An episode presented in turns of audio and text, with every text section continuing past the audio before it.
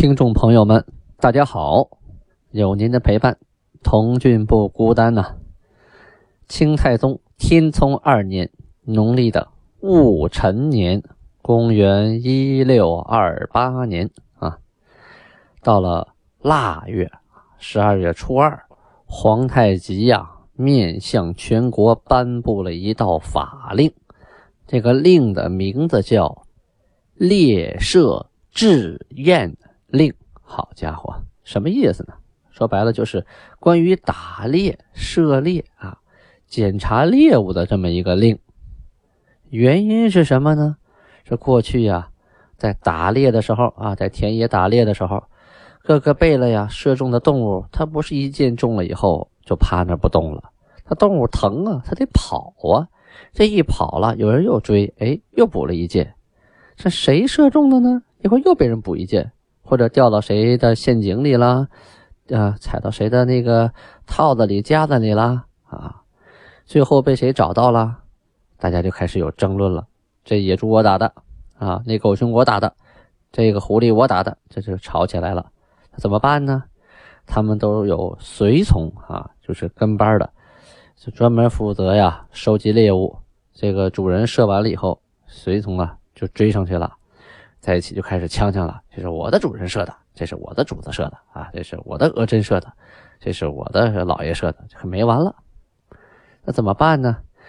最开始啊是规定啊，不许争夺，也不许对峙啊，看伤，就是看这个伤，第一个伤是谁射的，最重的要命的伤是谁射的啊，出血最多的伤口是谁的箭伤的。啊，那箭头不一样啊，射出来的效果不一样啊。这回啊，又下了一道令，说诸贝勒射中之兽，有争论者，赴审理官验对。什么意思？就是你们自己说是谁的不行了，专门有审理官啊，交到那儿去，由他来验对。而且呢，你们每个人呢都不许说。你射的是什么地方？啊，争论的时候也不许说，呃，我用什么射的，射的什么地方，这都不许说啊，不能告诉这个审验官。然后审验官呢，匿名验伤，一看这动物被射了几处伤啊，哪处是致命的了，出来一公布，哎，公布之后大家知道了，那那这个地方伤是我射的，好，确定了。如果事先就说了，哎，大贝勒说这是我射中的，然后。那个小兵说：“那是我射中的，肯定他像个大贝了啊！他也不知道这伤是谁射中的啊！这个审理官呢，把所有的伤都验完了，然后再公布，大家再去一对啊，就知道这是谁的了。这个伤痕和这个射箭人描述的相符合，哎，就把这动物归给谁。像这种事儿啊，为什么要全国颁布法令呢？因为那个时候啊，耕地呀啊，不是像现在这么多。”到处都是荒野，啊，郊外，灌木丛，野兽还是很多的。打猎呢，又是女真人茶余饭后常干的一件事儿。再加上牛不让吃啊，马不让吃，骡子不让吃，只让吃猪，那一个味道也没意思啊。兔子也没人养，怎么办呢？到山里去打猎，打到的猎物可以吃肉啊，皮毛还可以做别的用处。所以啊，这个打猎的事情。就引起了所涉猎物归属权的纠纷呐。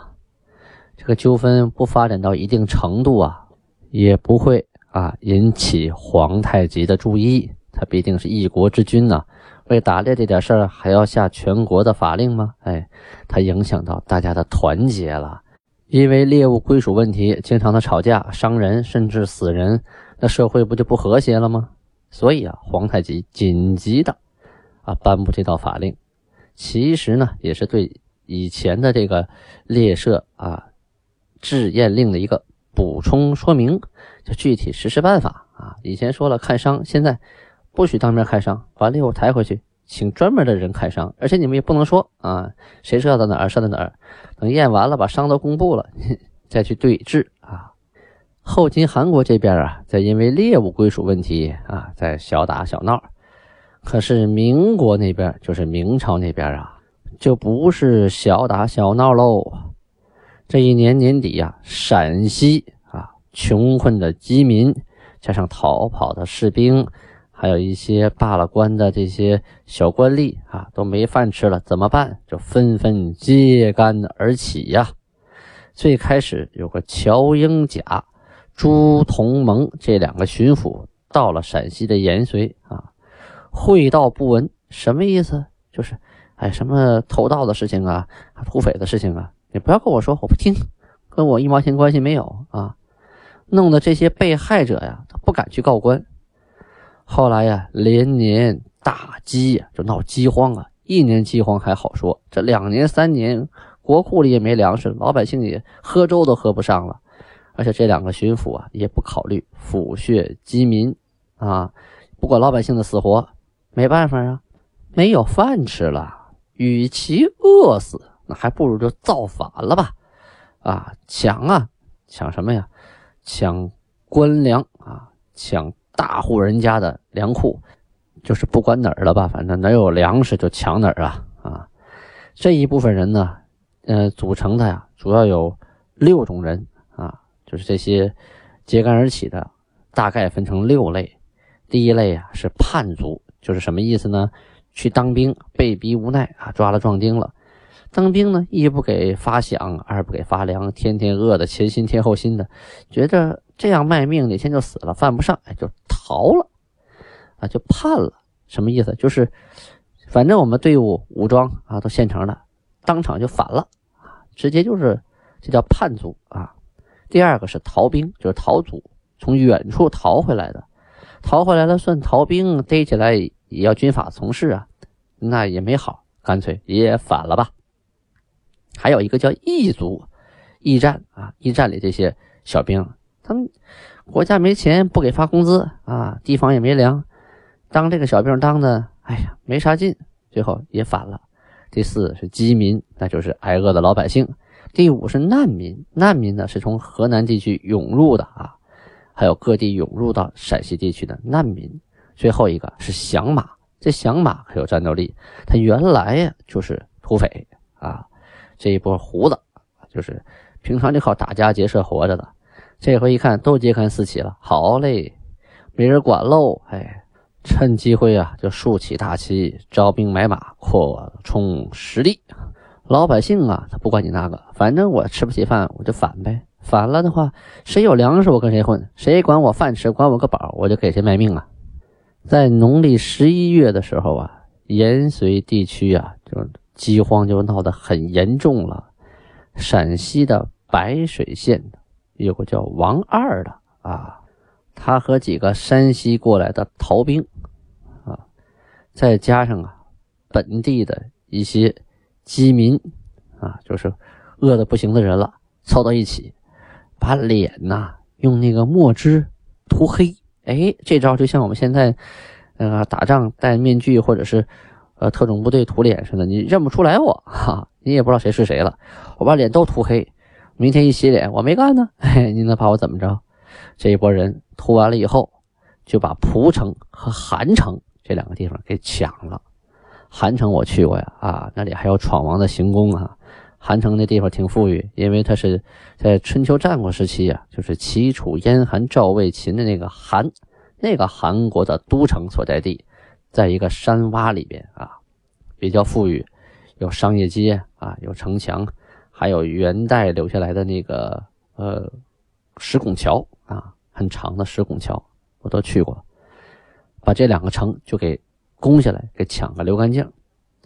当时啊，这个府谷县还有个叫王家印的，宜川县有个叫王左挂的两个人。也跟约好了似的啊，同一天也起义了，也攻城铺、杀官吏，杀了当官的以后啊啊，就没人管了，开仓放粮啊，然后再把金库啊、财产抢劫一空啊，扩充自己的实力去。这已经说了好几个地方了哈，安塞啊，大家都知道安塞腰鼓哈，安塞那个地方有个高迎祥。还有汉南啊，汉南也是个地名，那里有个王大良啊，也召集了很多人马啊，相应的起义了，高迎祥呢，给自己取了个名，叫什么？叫闯王啊。那个王大良呢，也给自己取了个名，叫大梁王。那位说了，闯王不是李自成吗？嗨，是先有人啊叫了闯王，李自成属于继位的闯王哈。咱们后边再说李自成啊。现在自称闯王的是高迎祥啊。这称了王啊，就和一些乌合之众就不一样了。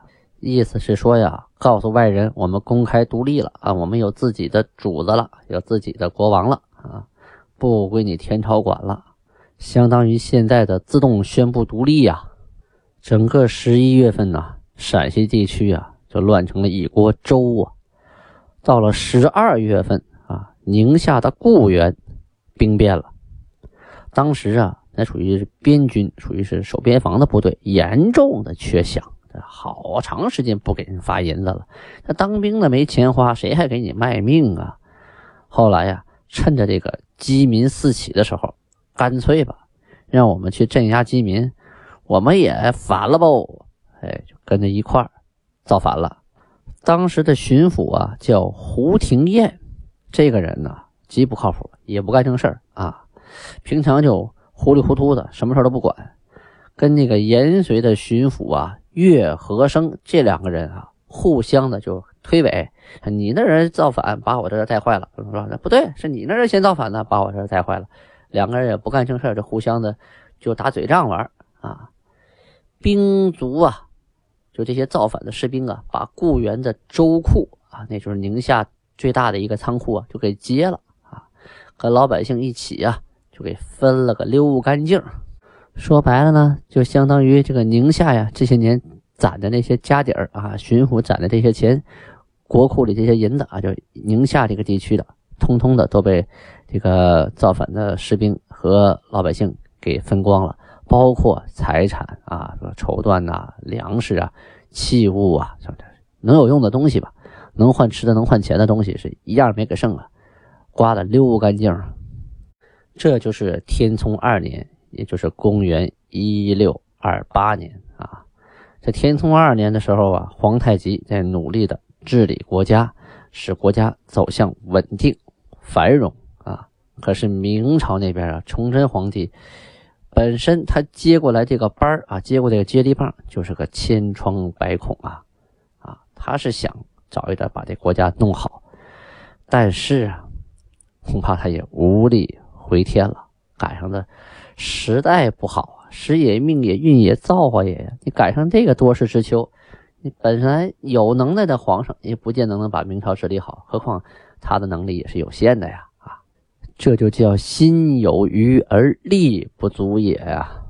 时光如白驹过隙呀，转眼间啊就到了天聪三年，明朝的崇祯二年。农历的己巳年，公元一六二九年，这一到了正月呀，就是传统的拜年月呀，啊，一般进贡啊、送礼呀，啊不管大人物、小人物，都在这个月份开始忙活起来了。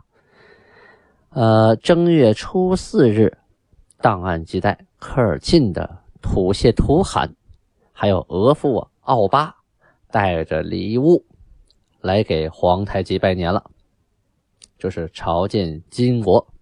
皇太极在上次啊出兵察哈尔的时候啊，约着各部落啊，就蒙古各部落部落的兵，在一个地方准时集合。而当时呢，奥巴呀带着兵啊，一边走啊，一边抢那个察哈尔的边境。到了约会的时间啊，就没有赶到地点啊。就没有跟大部队合拢，就自己占便宜去了。当时皇太极是很生气的，奥巴也觉得自己这这事儿做的不太地道啊。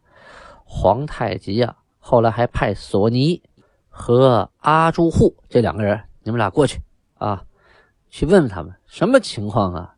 说好了啊，准时准点你们自己抢自己东西去，让我去跟这正面部队冲锋打仗，什么意思啊？啊，是想背盟吗？我是好欺负的吗？啊，那过后我收拾完他们，收拾你们，何如啊？啊，就派他们两个去呃问责啊，就说他们违约不付和与明通事等等罪名啊。与明通事的意思就是跟明朝人做买卖啊，暗地里挣明朝人钱。这些呢，奥巴他们呢都认罪，其实确实有事实嘛啊，觉得自己做的是不太地道。赶上大过年的了，赶紧啊多带点好东西过来，来向皇太极拜年，同时也表示歉意，有请罪的意味啊。带来的东西都有什么呢？啊，表示歉意，带来了骆驼十匹。马百匹，这还不算啊，这算我认罚的。同时还提令献上了马、盔甲等等等等的啊啊，来谢罪。皇太极一看啊，态度不错啊，行了，原谅你了，下次注意，东西我收下。咱们前文书可讲过了，皇太极出兵征察哈尔，把察哈尔一直追到了外兴安岭啊啊，还带回了一万多俘虏。这场战斗打的啊，可是一箭三雕，一举三得呀！什么三得呢？第一呀，他打败了林丹汗，消灭了一个潜在的对手啊！这个林丹汗一直啊接受明朝的这个羁縻政策，在明朝那儿领钱，所以呀，将来他可能就是明朝的一个助手啊，帮着来攻打金国。我把你条胳膊给你卸了。朝鲜我已经打过了，我再打你个林丹汗。明朝缺了两条胳膊，啊，变成面对面了。你想再抱我，你抱不了了啊！这第一，第二呢，啊，他打通了进入内地的另一条通道，虽说是绕了点远，但是我可以不走山海关，一路上畅通无阻。后来证实啊，这条通道确实起了大作用，啊。为征服整个漠南蒙古，甚至漠西蒙古的一部分，都起了大作用。再呀，第三就是整个漠南蒙古这个诸部落，林丹还是最强的。结果一看这么不禁打啊，被女真的部队一家就给撵到了外兴安岭了。当时这些人呢，说是一块跟着皇太极啊一块打林丹，结果皇太极一出兵啊，都蜷缩不前啊，都观望态度。万一皇太极打败了呢？林丹还胜利了呢，是吧？心里都有自己的小九九。没想到啊，这女真部队战斗力真的很强，一下把林丹汗就给打没影了。所以啊，各个部落就纷纷来降或者来投，甚至是啊求和示好。皇太极呢，就顺势在正月十五这一天，阳历的二月七日啊。颁布了一道上谕，这道上谕啊，不是给女真人的，而是给这些蒙古啊，蒙古各部落，比如科尔沁、奥汉、奈曼、卡尔喀、卡拉沁这五部啊，让他们干什么？让他们从此以后啊，必须全部的遵守我金国的制度，就是说我金国是有法度的啊。既然你们都服了我了，听了我了。归属我了，啊，那以后我的法律你们就必须遵守，做不到我就拿法律去制约你们，去惩罚你们啊！做我国人必守我法呀！这条上谕下完之后，就等于变相的向世人宣布了我在蒙古地区的主权呢，是吧？我把你蒙古的老大打趴下打跑了，再向你们发一道圣旨，你们都得按我的法令行事啊！这一下子等于宣布主权了啊，都是我的地盘了，要不然何必遵守我的法令呢？当然，这些部落也没有一个敢不听的啊，个个都老老实实的，你叫我干啥我干啥，遵守法令一定遵守啊。其实就是违法了，也是山高皇帝远，你你也管不着。但是呢，表面上啊态度都很好，就是承认我归附。这个时候谁还敢扎刺儿啊？是吧？皇太极刚接班的时候啊，是。四大贝勒轮流执政啊，就是原来努尔哈赤在世的时候啊，最后几年让他们这四个贝勒啊，一个月一个轮班啊，这个月你来，下个月他来，这四大贝勒呀，呃，轮流坐庄，挨个的负责管理国家。这皇太极刚上位之后啊，也不好立刻就推翻那个他父亲这个决定啊，同时大家选他上来，刚把他选上来就把大家弄下去也不合适。但是呢，你这个老大当的，动不动这权力就分给别人了，这也不好不舒服啊。总想着找机会呀啊，把他那个三个哥哥弄下去，这样我就可以大权独揽了啊，发布政令或者是做什么事情也就痛快了。但是以当时皇太极的军事实力啊，他只能管一个旗啊，而且牛鹿也不多，就想靠军事能力去呃镇住别人，那是不可能的。他得一步一步的来。首先呢，他先提出来啊，这是他当政的第三年了啊，他提出来把这个三大贝勒分阅伦理政事这个事儿吧，先停一停。啊，这事儿呢是源于天命六年（一六二一年的二月），说努尔哈赤开始让他们啊。按月值班的，说国中啊一切的机要事务都让你们各个贝勒轮班掌握啊，一人管一个月。其实这事也乱，一人管一个月，都按自己的意思办，很容易出现互相矛盾的问题。这不都天聪三年了吗？啊，已经过了两年多了。这天呢，他召集所有大臣们还有贝勒们凑在一起开会。此时他的威信已经比原来高很多了啊。已经坐稳了韩的宝座了，啊，就说以前呢，值月所有的事情啊，都得麻烦几个哥哥，哎呀，太累了，你们太辛苦了，是吧？而且很多事情啊，运作起来不方便。今后啊，把这些事儿让以下各个贝勒啊代理吧，就是你们让你们的儿子啊，让他们来干吧，咱们都挺大岁数了，是吧？让他们来轮流值班。要是谁犯了错呢，啊，就罚谁就完了。三大贝了呀，一想这这个这个韩都说话了啊，都说好好好，也没人跟他对着干，所以啊，下边各个贝勒就开始轮班值事儿，这仨人就卸了纲了。这是第一步啊啊，走了第一步，将来你说突然拿掉三个大贝勒权，大家会说什么？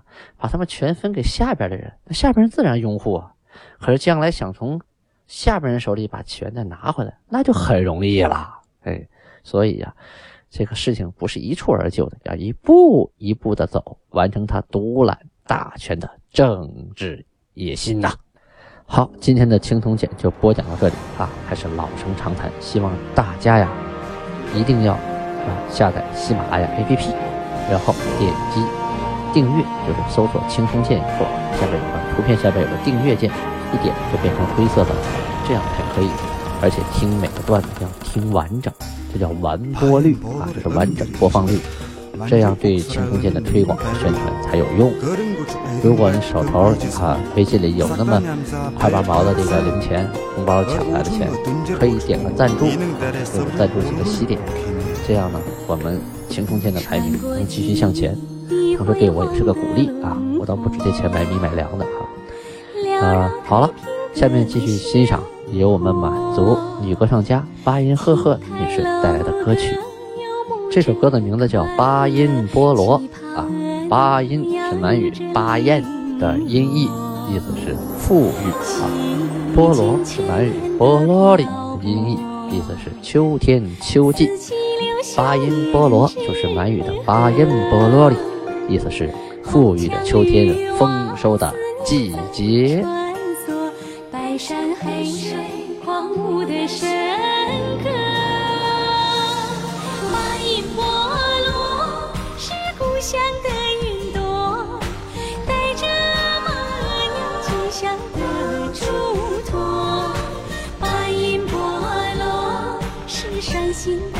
牵牵着你啊